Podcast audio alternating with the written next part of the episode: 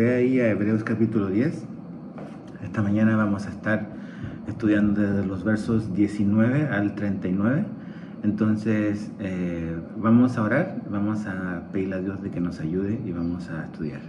Entonces Padre, te pedimos Señor que hoy puedas tú eh, abrir nuestro entendimiento, Señor.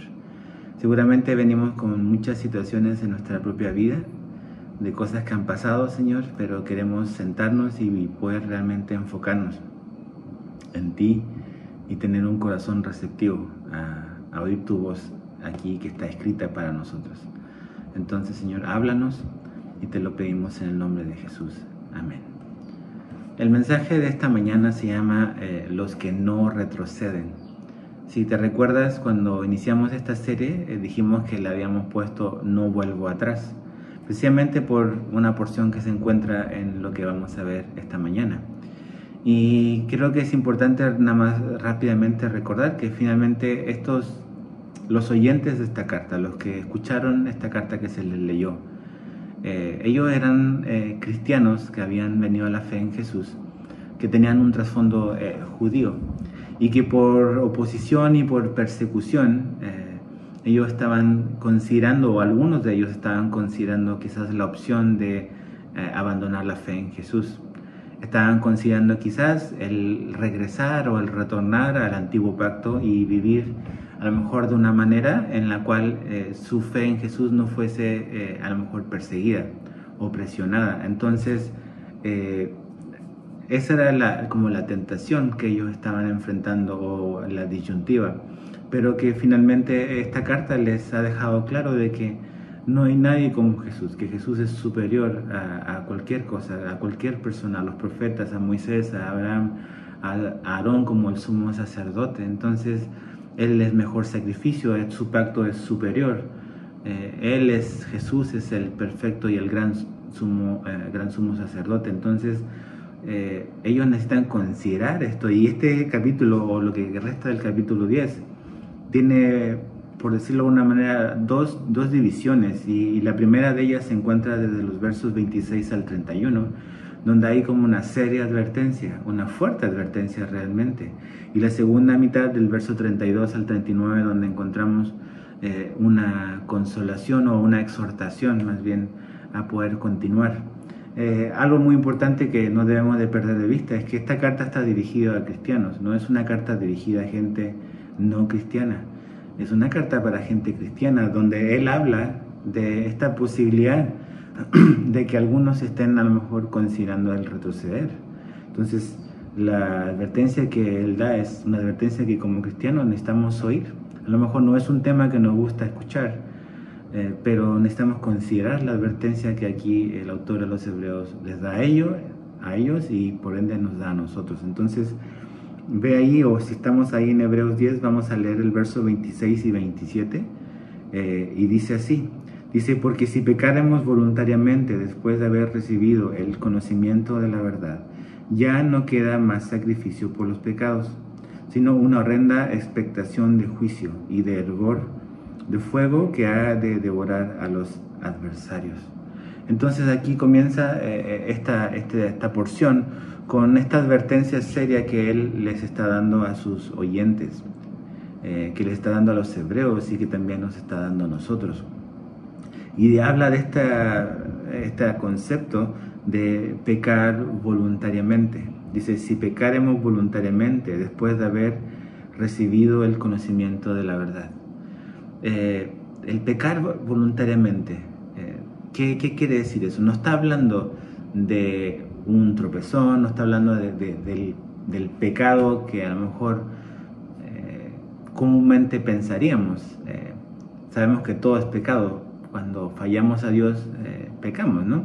Pero lo que está aquí diciendo es, el pecado que es en contra después de haber de recibido la, la verdad es que cuando hemos escuchado el Evangelio y cuando el Evangelio se nos ha enseñado y, nos, ha, nos ha enseñado de que eh, Jesús es la única manera de salvación, cuando pecamos en contra de esa verdad, eh, pues qué esperanza queda para nosotros. La idea aquí no es eh, del, del pecado común y corriente, sino del pecado de abandonar la fe, de, ya no creer que Jesús es y solo Jesús es, quien salva. Eh, y eso era a lo mejor lo que ellos estaban enfrentando, eh, esta idea de mejor regreso, mejor vuelvo a, un sistema litúrgico, a un sistema de ceremonias y a lo mejor así me quito de encima el, problema, la persecución, la presión de la familia, a un sistema basado eh, en una justificación por obras. Pero no, o sea, si, si ellos eh, hacían eso, estaban abiertamente pecando en contra del conocimiento de la verdad que ya tenían. Ellos ya sabían que Jesús y solo Jesús salva. De hecho, la Biblia es muy clara respecto a eso. Fíjate lo que el apóstol Juan escribe en Primera de Juan, capítulo 5, versos 11 y 12. Primera de Juan 5, 11 y 12 dice, y este es el testimonio que Dios nos ha dado vida eterna. Y esta vida está en su Hijo.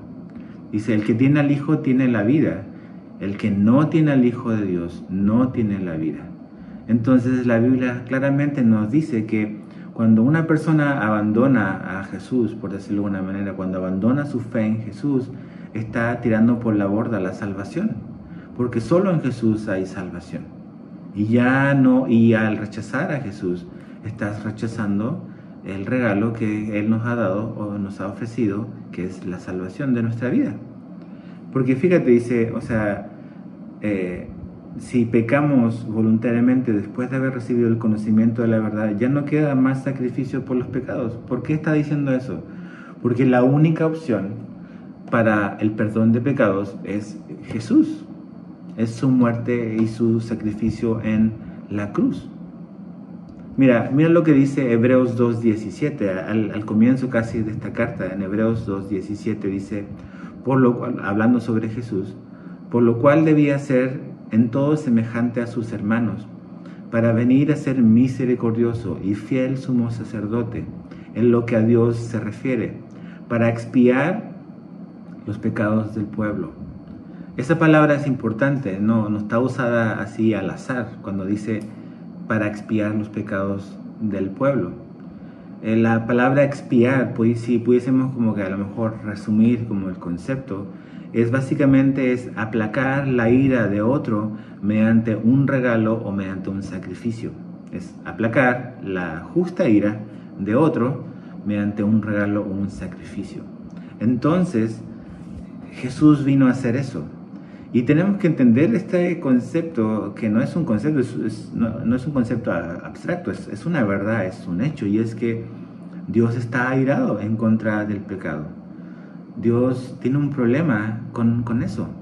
Y el pecador, o sea, el que no ha venido a Jesús para el perdón de sus pecados, tiene un problema con Dios. Dios, algo que, que, no debemos olvidar es que Dios sí es amor, pero también Dios es justo y Dios es santo.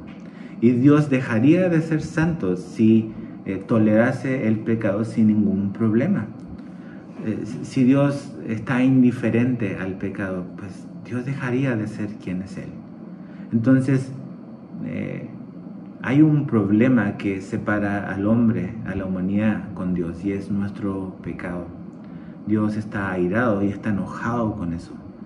Ahora, eh, ¿cuál es la solución? ¿Cuál fue la solución de Dios? Es lo que hemos visto toda esta serie, es que el Padre envió a su Hijo y en su Hijo podemos ser reconciliados con Dios mediante su sacrificio y mediante la fe en, Él. Mira lo que Pablo le dice a los romanos en Romanos 5, verso 8 al, al 9. Romanos 5, 8 y 9 dice, más Dios muestra su amor para con nosotros, en que siendo aún pecadores, Cristo murió por nosotros. Jesús murió no cuando tú estabas en tu mejor momento, eh, no dijo Jesús, bueno, yo muero por ti si tú te portas bien o si tú cambias tu vida. Ahí voy a ver si muero por ti. No, dice que Jesús murió por nosotros cuando aún éramos pecadores. Y después dice en Romanos 5, pero verso 9, pues mucho más estando ya justificados en su sangre, por él seremos salvos de la ira.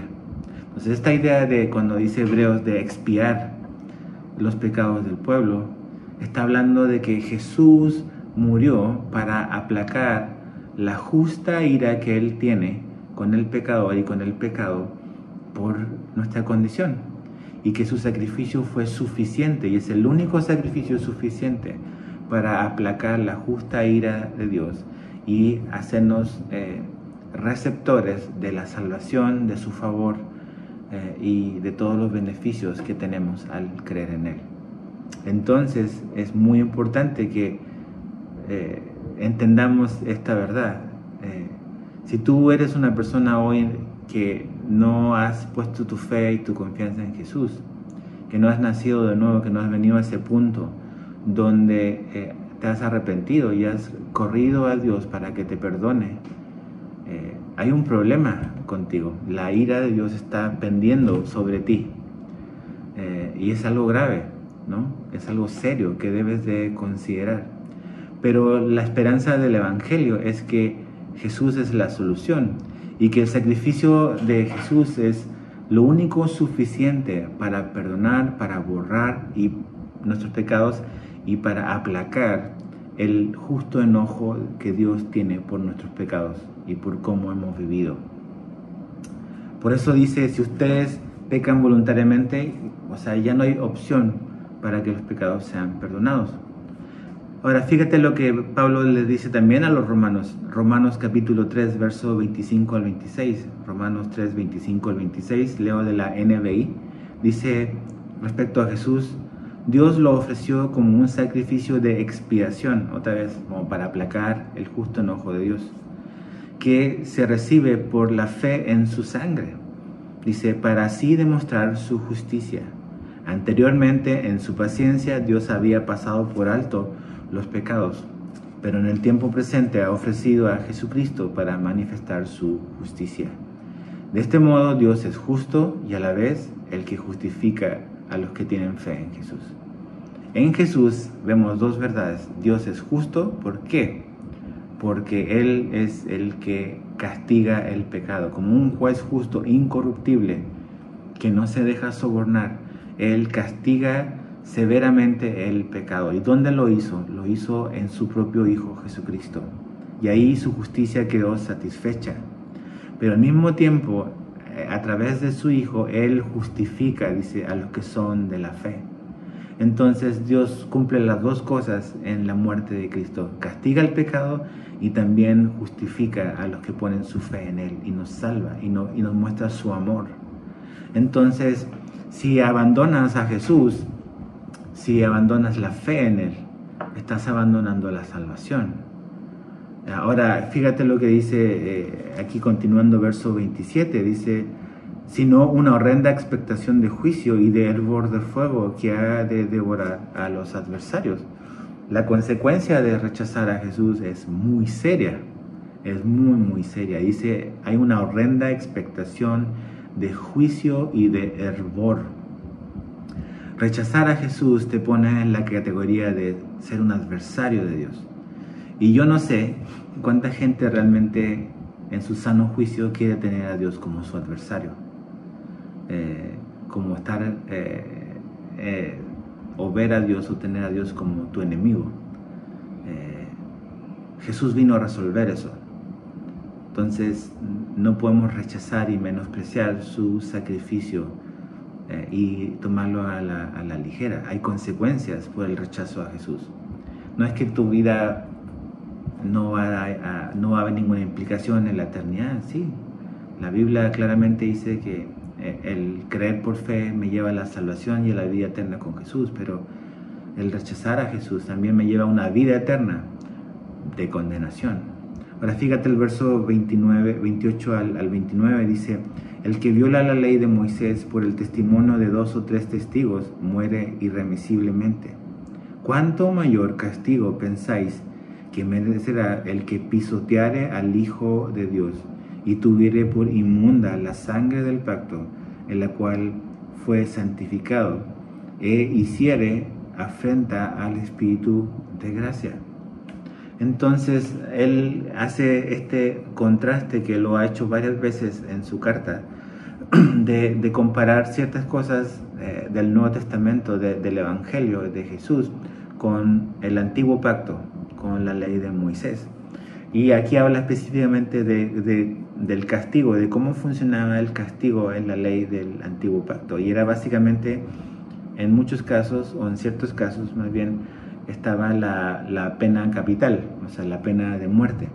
Y en el antiguo pacto, si alguien eh, cometía o, violaba ciertos eh, preceptos eh, de Dios y violaba ciertos aspectos de la ley, y si era inspeccionado por dos o tres testigos, como dice acá, y era encontrado culpable, ese, esa persona moría, era condenado a la, a la pena de muerte.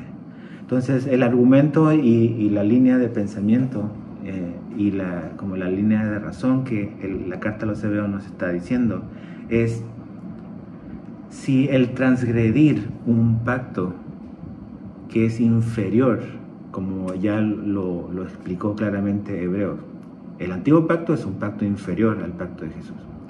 Y si infringirlo causa tan severo castigo, cuanto más si alguien transgrede el nuevo pacto. O sea, si el antiguo tiene un, castigo muy fuerte, ¿cuánto más fuerte será el castigo del que transgrede un pacto que es mucho superior o muy superior, perdón, al antiguo? Y eso es lo que está hablando. O sea, rechazar a Jesús abiertamente, abandonar la fe, porque aquí le está hablando a, cristianos, le está hablando no a un público no creyente eh, yo sé que va a esta eterna discusión y, la, de hecho eh, puedes oír el, audio de, Hebreos 6, 14 al 12, ahí hablamos mucho de eso. Esta eterna discusión de eh, calvinismo, arminianismo, donde estamos parados, pero la Biblia claramente habla de que somos, estamos seguros en las manos de, Dios, o sea, de Jesús, que, nadie nos puede arrebatar de sus manos de que Él nos escogió desde antes de la fundación del mundo. Pero también venimos a estos textos, como ahí en Hebreos 6 y como en Hebreos 10, por ejemplo, en esta carta, donde se nos da una seria advertencia y se nos da a nosotros los cristianos, no a gente no cristiana. Eh, esta carta está dirigida a gente que el autor considera que son creyentes. Entonces, esta advertencia necesitamos considerarla. Eh, la posibilidad de que necesitamos examinar si estamos en la fe o no y que rechazar a Jesús es un asunto grave, es un asunto serio. Eh, mm, eh, necesitamos pensar en esto. Ahora, ¿cómo Dios ve, cómo el Padre ve el rechazo a su Hijo Jesucristo? Es interesante.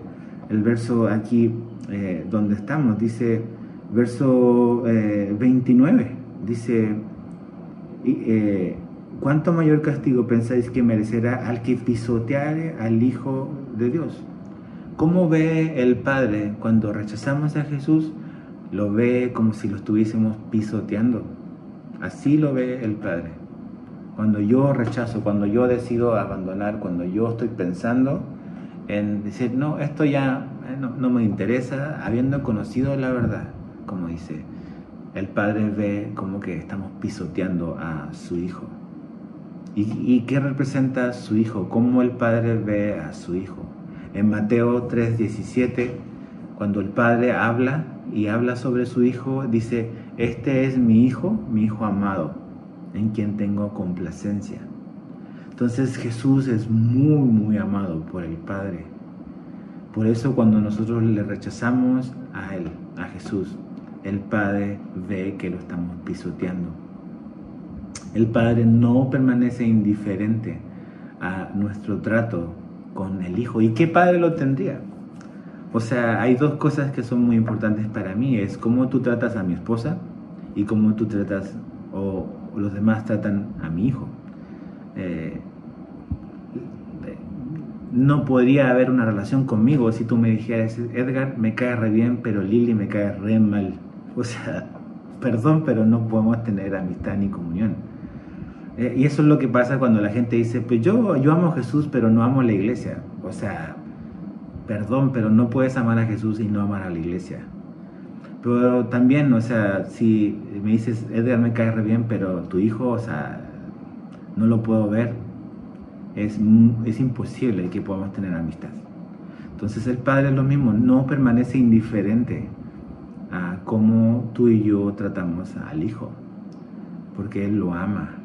Ahora, la segunda manera en, cómo Él ve cuando rechazamos a, su Hijo, Él dice el verso 29, y tuviere por inmunda la sangre del pacto. Él ve como que vemos al Hijo y su sacrificio como algo inmundo, como algo corrompido, como algo sucio. O sea, a lo mejor conscientemente una persona que está pensando en abandonar la fe no, lo, no ve las cosas así, pero es importante ver cómo Dios las ve, como el Padre ve. O sea, ve como si estamos pisoteando, estamos humillando a su Hijo, lo ve como que estamos viendo su preciosa sangre como algo inmundo, como algo corrompido, como algo sucio.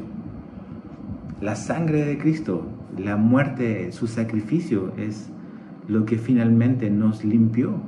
Mira lo que Pedro le dice eh, a sus oyentes en Primera de Pedro 1, 18 al 19.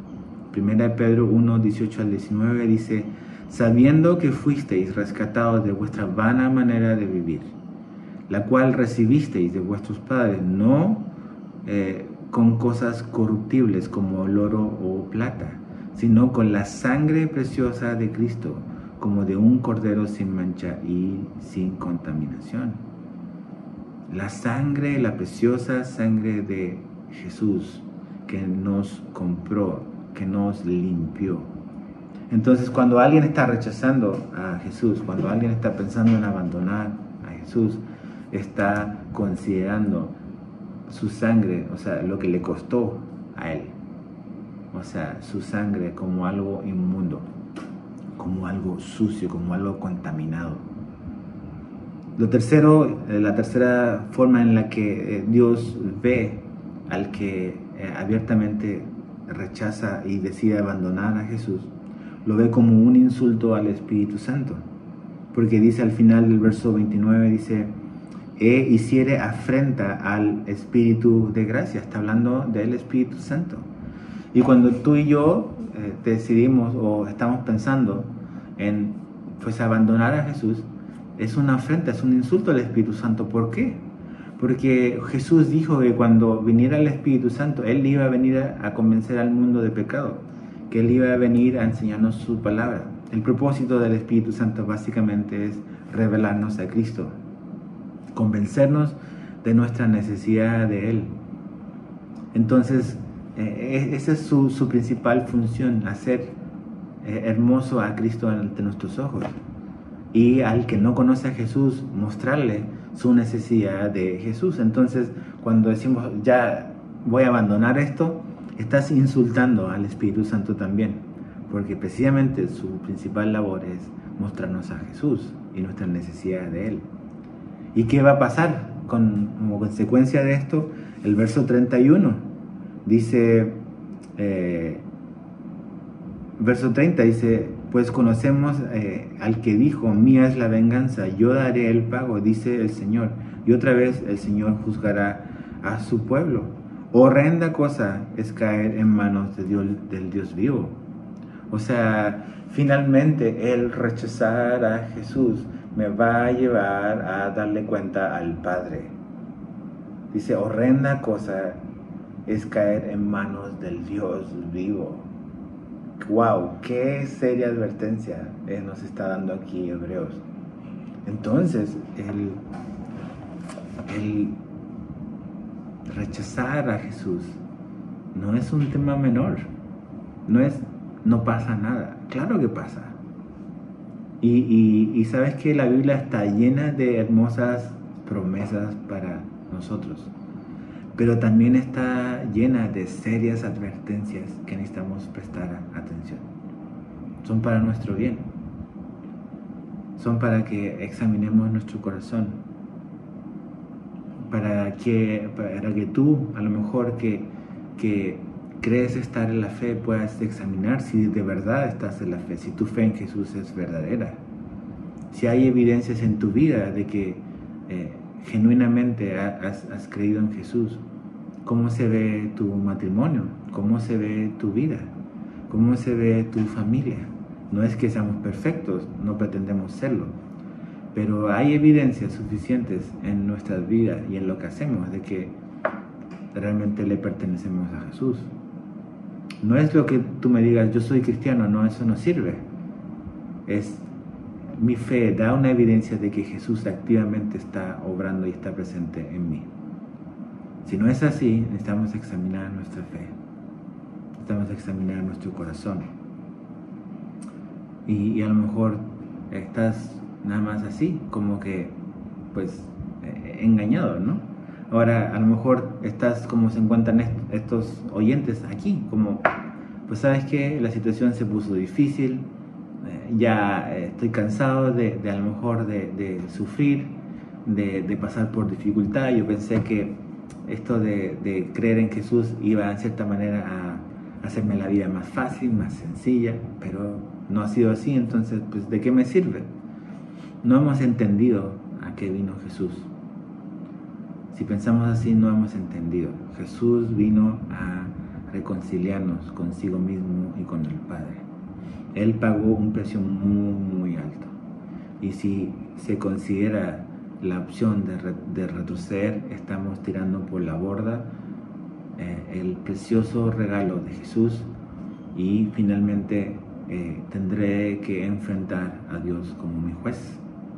Eso es lo que la Biblia nos está diciendo aquí. Ahora fíjate el verso 32 eh, hasta el 36. Ya, ok, esta es una serie de advertencia, fue, pero ahora viene como que una palabra de ánimo. Así es como eh, eh, él quiere como que terminar esta, esta sección.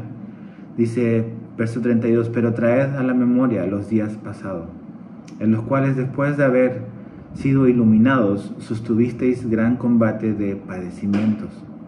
Por una parte, ciertamente con vituperios y tribulaciones fuisteis hechos espectáculo, y por otra llegasteis a ser compañeros de los que estaban en una situación semejante porque de los presos también os compadecisteis, y el despojo de vuestros bienes sufristeis con gozo, sabiendo que tenéis en vosotros una mayor y perdurable herencia en los cielos.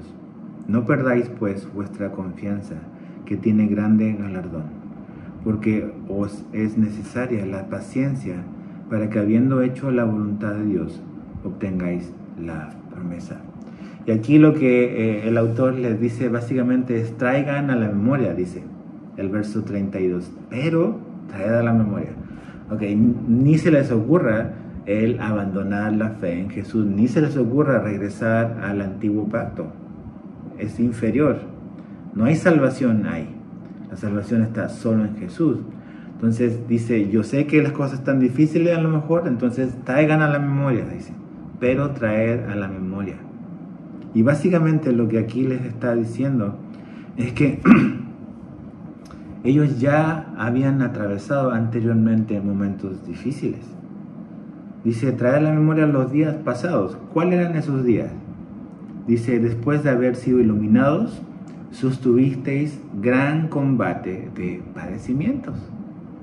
Entonces dice, esto de, de, padecer, esto de sufrir, esto de pasar por momentos difíciles, no es algo nuevo en sus vidas, ya lo vivieron en el pasado. Y saben que en el pasado, a pesar de todo lo que les tocó vivir, mantuvieron la fe y mantuvieron la comunión con Dios. No lo vengan a soltar ahora. Esa es la idea de esta porción. Si ustedes ya perseveraron en la dificultad, no lo hagan ahora que a lo mejor la persecución, la presión ha vuelto a intensificarse.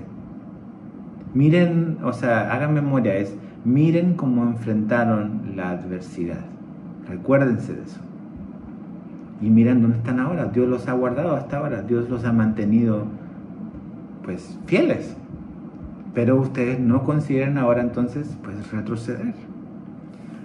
Si pudiésemos decir, decirlo de otra manera, es, hebreos, o sea, ustedes han pasado cosas terribles en el pasado pero Dios les ha ayudado y ustedes han corrido perseverantemente. Sigan haciéndolo, o sea, se mantuvieron de pie por la gracia de Dios. Entonces, recuerden eso. ¿Sabes qué? Ah, yo sé que ahora estamos con eh, esta situación de, de esta pandemia que nos ha tocado vivir. Y es algo global, o sea, no es algo nada más local de una ciudad o de una zona o de un país, es algo global. Y, y, a lo mejor vemos esta situación como algo muy terrible, y lo es, realmente es, muy complejo todo lo que ha tocado, nos ha tocado pasar, gente que se ha enfermado, a un, grupo, eh, no es la mayoría, le ha tocado partir y morir, eh, a lo mejor un ser querido tuyo ha, partido, a, lo mejor ha, muerto, ha fallecido, a lo mejor alguien de tu familia se ha enfermado, eh, a lo mejor a ti no te ha tocado nada relacionado con la enfermedad, pero esto eh, trajo como consecuencia que perdiste tu trabajo o que el futuro se ve incierto en tu economía familiar y tú dices, eso está horrible, pero sabes que el llamado y aquí el ánimo que se nos da es a mantenernos caminando en la fe. Eh, a lo mejor no te acuerdas, pero seguramente hay cosas más terribles que te... Yo sé que la pérdida de un ser querido es, es lo más difícil. Y a lo mejor eso no es lo peor, a lo mejor esto fue lo peor, ¿no? Haber perdido a alguien.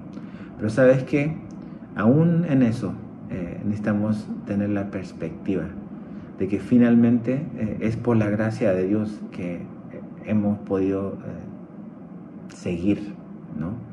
Entonces, cosas terribles han pasado en el, pasado y, seguimos aquí. Si, y si Dios fue fiel, o ya que Dios fue fiel en el pasado, ¿por qué dejará de serlo hoy? O sea, pensaba en esto, o sea, muchas veces queremos como que quitar los momentos de sufrimiento de nuestra vida y la verdad, pues nadie quiere sufrir voluntariamente. Pero eh, por alguna razón Dios ha decidido usar el sufrimiento para hacernos aprender y para hacernos crecer.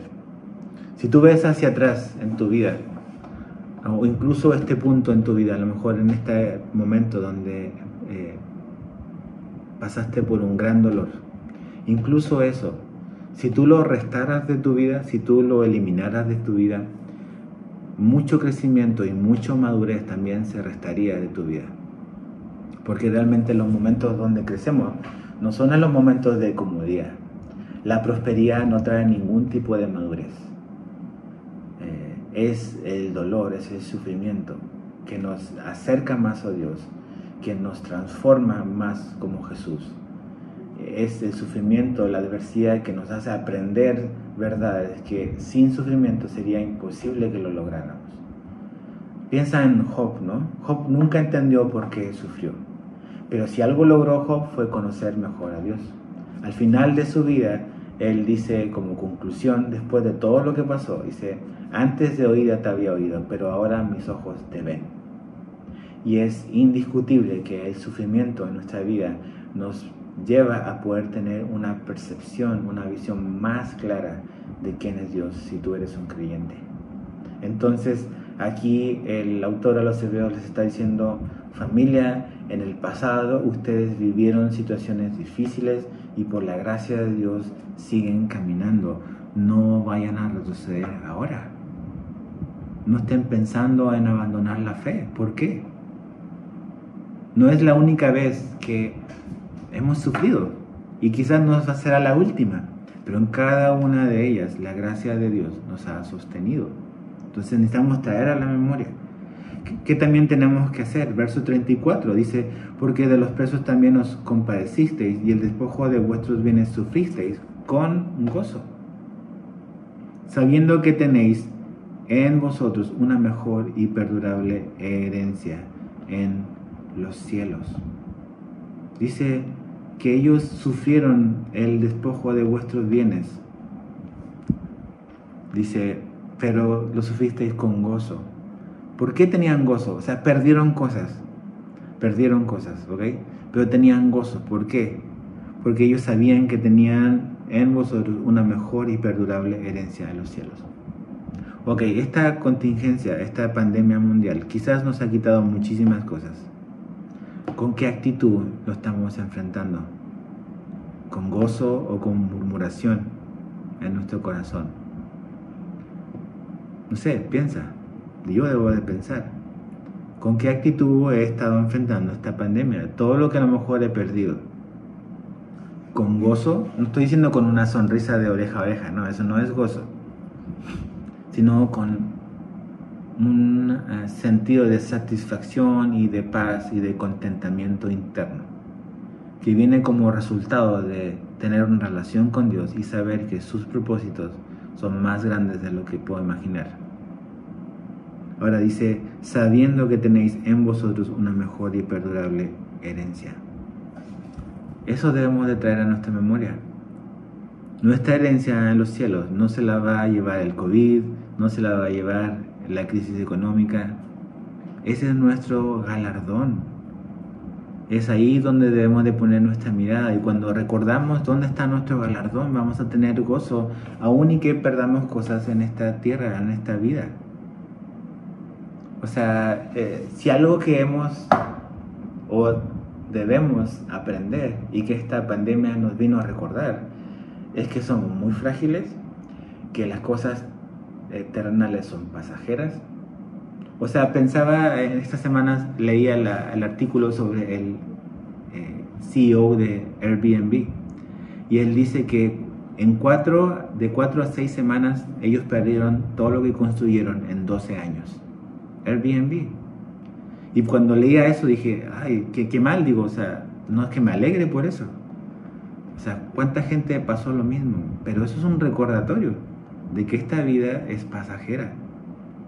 Entonces, si tú inviertes todo en algo que es temporal y que se va a caer de todas maneras, ¿qué esperanza tienes? Pero nosotros los creyentes tenemos la esperanza en el galardón, en Jesús, en la vida eterna que nada lo puede mover, que nada lo puede remover.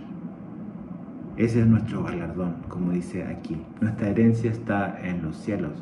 Nuestra herencia no está aquí. No es algo que este mundo nos puede robar. Y como este mundo no nos lo dio, tampoco nos lo puede quitar. O sea, está seguro en manos de Dios. Tenemos que traer a la memoria eso. Porque si vemos nada más lo que está pasando nos vamos a deprimir. O sea, basta con leer los periódicos, o sea, no hay esperanza, es noticia o mala noticia tras mala noticia. Necesitamos apagar el televisor, necesitamos apagar nuestro celular, necesitamos abrir este libro y recordar dónde está nuestra herencia. Sí, este mundo a lo mejor nos habrá quitado mucho o perderemos cosas en el futuro pero nuestra herencia, nuestro galardón no. Mira lo que Pablo les dice a los romanos en Romanos 8, 18. Leo de la Biblia de las Américas. Romanos 8, 18 dice, pues considero que los sufrimientos de este tiempo presente no son dignos de ser comparados con la gloria que nos ha de ser revelada. Ok, la Biblia no dice que el cristiano no sufre, la Biblia habla de que todos sufrimos, el cristiano incluido, pero que la manera en que un cristiano enfrenta el sufrimiento debe ser con la perspectiva bíblica. Y es que este sufrimiento es temporal, que lo que nos toca vivir ahora es incomparable, como dice ahí, cuando lo, lo vemos y lo contrastamos con la gloria de la eternidad con Jesús. Entonces, ¿dónde vamos a tener nuestros ojos puestos? en lo que vemos ahora, en lo que se nos va, lo que acumulamos, lo que perdemos o en lo que se nos va a revelar. Dice que Pablo que no hay punto de comparación entre lo que tenemos aquí y lo que Dios nos ha prometido mediante Jesús en, en la eternidad. Ahora, esta carrera necesita paciencia. Verso 36 dice, porque os es necesaria la paciencia para que habiendo hecho la voluntad de Dios obtengáis la promesa. Necesitamos ser pacientes. Y me gusta esa palabra paciencia porque la palabra paciencia aquí quiere decir resistencia paciente. O sea, hay que resistir siendo pacientes. Esa es como que la, la, idea. Necesitamos resistir. O sea, la vida cristiana es una vida de, de, como de un trayecto largo. Pero necesitamos resistir, necesitamos seguir corriendo. Eh, no desistir, no retroceder. Ok, a veces paramos, estamos cansados, pero necesitamos seguir corriendo. Dios nos va a dar fuerza, pero necesitamos paciencia. Todos quisiéramos salir de esta situación. ¿Quién dice que sí? Yo digo que sí igual. Pero Dios está produciendo en nosotros aún más paciencia. La paciencia no es algo que nos tomamos, eh, no es algo que mágicamente aflora en nosotros, sino es algo que se cultiva, es algo que se forja en nosotros y se forja a través de situaciones que nos hacen esperar. Entonces, eh, espero que cuando estas cosas vayan mejorando, podamos salir más cambiados y más transformados, más pacientes. Nuestra promesa está en los cielos y necesitamos correr pacientemente hasta llegar a la meta. Verso 37 y 38 dice, porque aún eh, un poquito, y el que ha de venir vendrá, y no tardará, mas el justo vivirá por fe, y si retrocediere no agradará a mi alma. Pero nosotros no somos de los que retroceden para perdición, sino los que tienen fe para preservación del alma. Aquí el autor a los hebreos cita a Habacuc capítulo 2 versos 3 y 4 y lo puedes leer después, pero es interesante que él lo aplica a Jesús. Agarra ese, ese, ese texto del Antiguo Testamento y lo aplica a Jesús. ¿Y lo aplica en qué sentido? En el sentido en que Jesús viene pronto. Dice, porque aún un poquito, y el que ha de venir vendrá y no tardará. Y, decíamos la semana pasada, cuando él terminaba ahí en el verso 25, dice, cuando veis que aquel día se acerca. Nuevamente la esperanza del cristiano es en el día que se acerca, en el día en que Jesús regresará, en el día en que Él venga por su iglesia. Jesús viene muy, muy pronto. Estamos preparados. Realmente falta muy, muy poquito, creo yo, para que Él retorne. Entonces, tú y yo necesitamos seguir, necesitamos continuar caminando con paciencia la carrera de la fe que tenemos por delante. Me, me gusta eso, dice, porque aún un poquito, un poquito más familia, un poco más, dice, y el que ha de venir vendrá y no tardará. Entonces, y termina en el verso 39 hablándonos de que básicamente aquí es, hay dos grupos nada más el, grupo es de los que retroceden y el otro grupo es los que tienen fe. Los que retroceden y los que creen. Los primeros perecen, o sea, los que retroceden van a perecer, pero los que creen están seguros y están a salvo. Entonces, ¿en qué grupo estás tú? ¿En qué grupo estoy yo? ¿En los que creen o en los que están pensando en retroceder. Entonces, necesitamos seguir corriendo la carrera de la fe. ¿Cómo lo hacemos? Pues está Hebreos 11. Ahora vienen ejemplos prácticos de todo el concepto, de todas las verdades teológicas que se nos dijo del capítulo 1 al capítulo 10 de esta exhortación a caminar con paciencia, a perseverar. ¿Cómo se hace eso?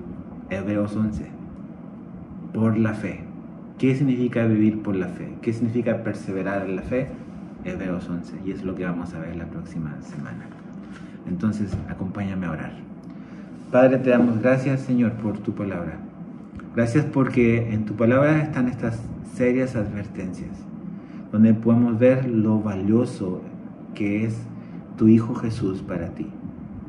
Y eh, entender el gran regalo que nos diste mediante Él para darnos salvación. Entonces, Señor, hemos decidido creer en Él y hemos aceptado ese gran regalo y precioso regalo de su vida y de su sangre derramada por nuestros pecados.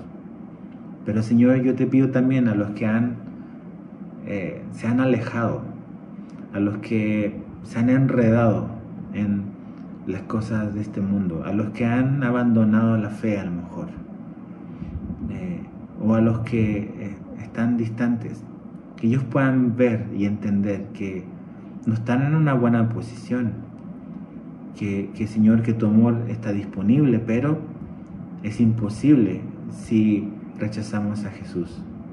Entonces, Señor, te pido que tú les convenzas y les hagas ver lo que significa para ti el darle la espalda a Jesús.